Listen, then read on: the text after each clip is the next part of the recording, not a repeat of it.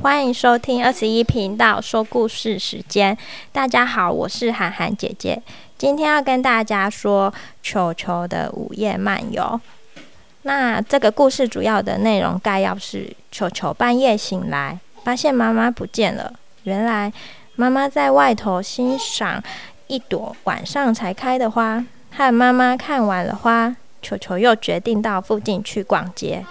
他惊讶地发现，平常很熟悉的街道，在夜里竟然变成了另一个世界。好，那我们现在要开始进入我们的故事喽。一个夏天的晚上，球球忽然睁眼醒来，咦哟，好暗哦，好可怕哦，妈妈！我在这里呀，妈妈的声音从外面传了进来。哦，太好了，妈妈，你在做什么啊？球球踏出门外一看，又圆又大的月亮正高挂在天空，照耀着满地光亮。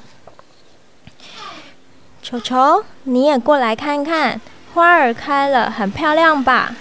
哇，真的好漂亮啊，好像做梦一样。是啊，它真的就像是梦幻般的花儿呢。明天早上它就会谢了。和妈妈一起观赏过梦幻般的花朵后，球球突然变得很有精神起来。瞌睡虫，瞌睡虫跑掉了。我要来一趟午夜的漫游，在黑夜里散步还真令球球吃惊。明明是常走的路，却好像来到了不认识的地方。啊，小菲儿，小金龟子，晚安！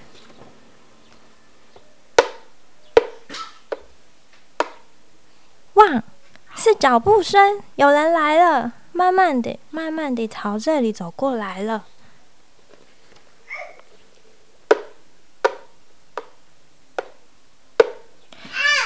真没意思，又往别的地方走了。叔叔，拜拜。球球又继续向前走。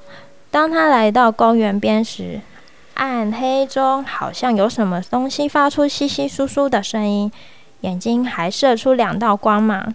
球球很害怕，但是他还是深深的吸一口气。呜呜，汪！喵！吓死我了！是我啦，是我啦，球球呀！原来是小咪呀！对不起，把你吓了一跳。接着，球球和小咪就在午夜的公园里尽情玩耍了起来。那这是我们今天分享的故事。那这个故事主要在大多数家庭中，孩子大约九。十点就上床睡觉了，当然更不可能在半夜跑到街上去。经由这篇故事，孩子就可以跟随着球球的脚步，一起浏览午夜的景街景，用心灵来体会既神秘又新奇的夜晚世界。或许悟性较高的孩子们还能由此联想到，既然白天与夜晚的景观会有这么大的差异。我们在观察事物时，也不能凭一时的印象就做出结论，而应该从许多不同的角度来反复验证，才能透过透彻的了解。那另外，我们的延伸话题是：如果孩子尚未明了每天的白昼和夜晚是怎么造成的，可用两个小皮球比拟地球和太阳来说明。当我们居住居住的地点随着地球自转而背对太阳时，因为照不到阳光，就会变成黑夜；当转过来向着太阳时，就是白天。针对年龄较大的孩子，则可以利用地球仪让他了解台湾在地球上的地理位置，以及世界各地因位置不同所造成的时差现象。那我们的故事分享就到这边，谢谢大家。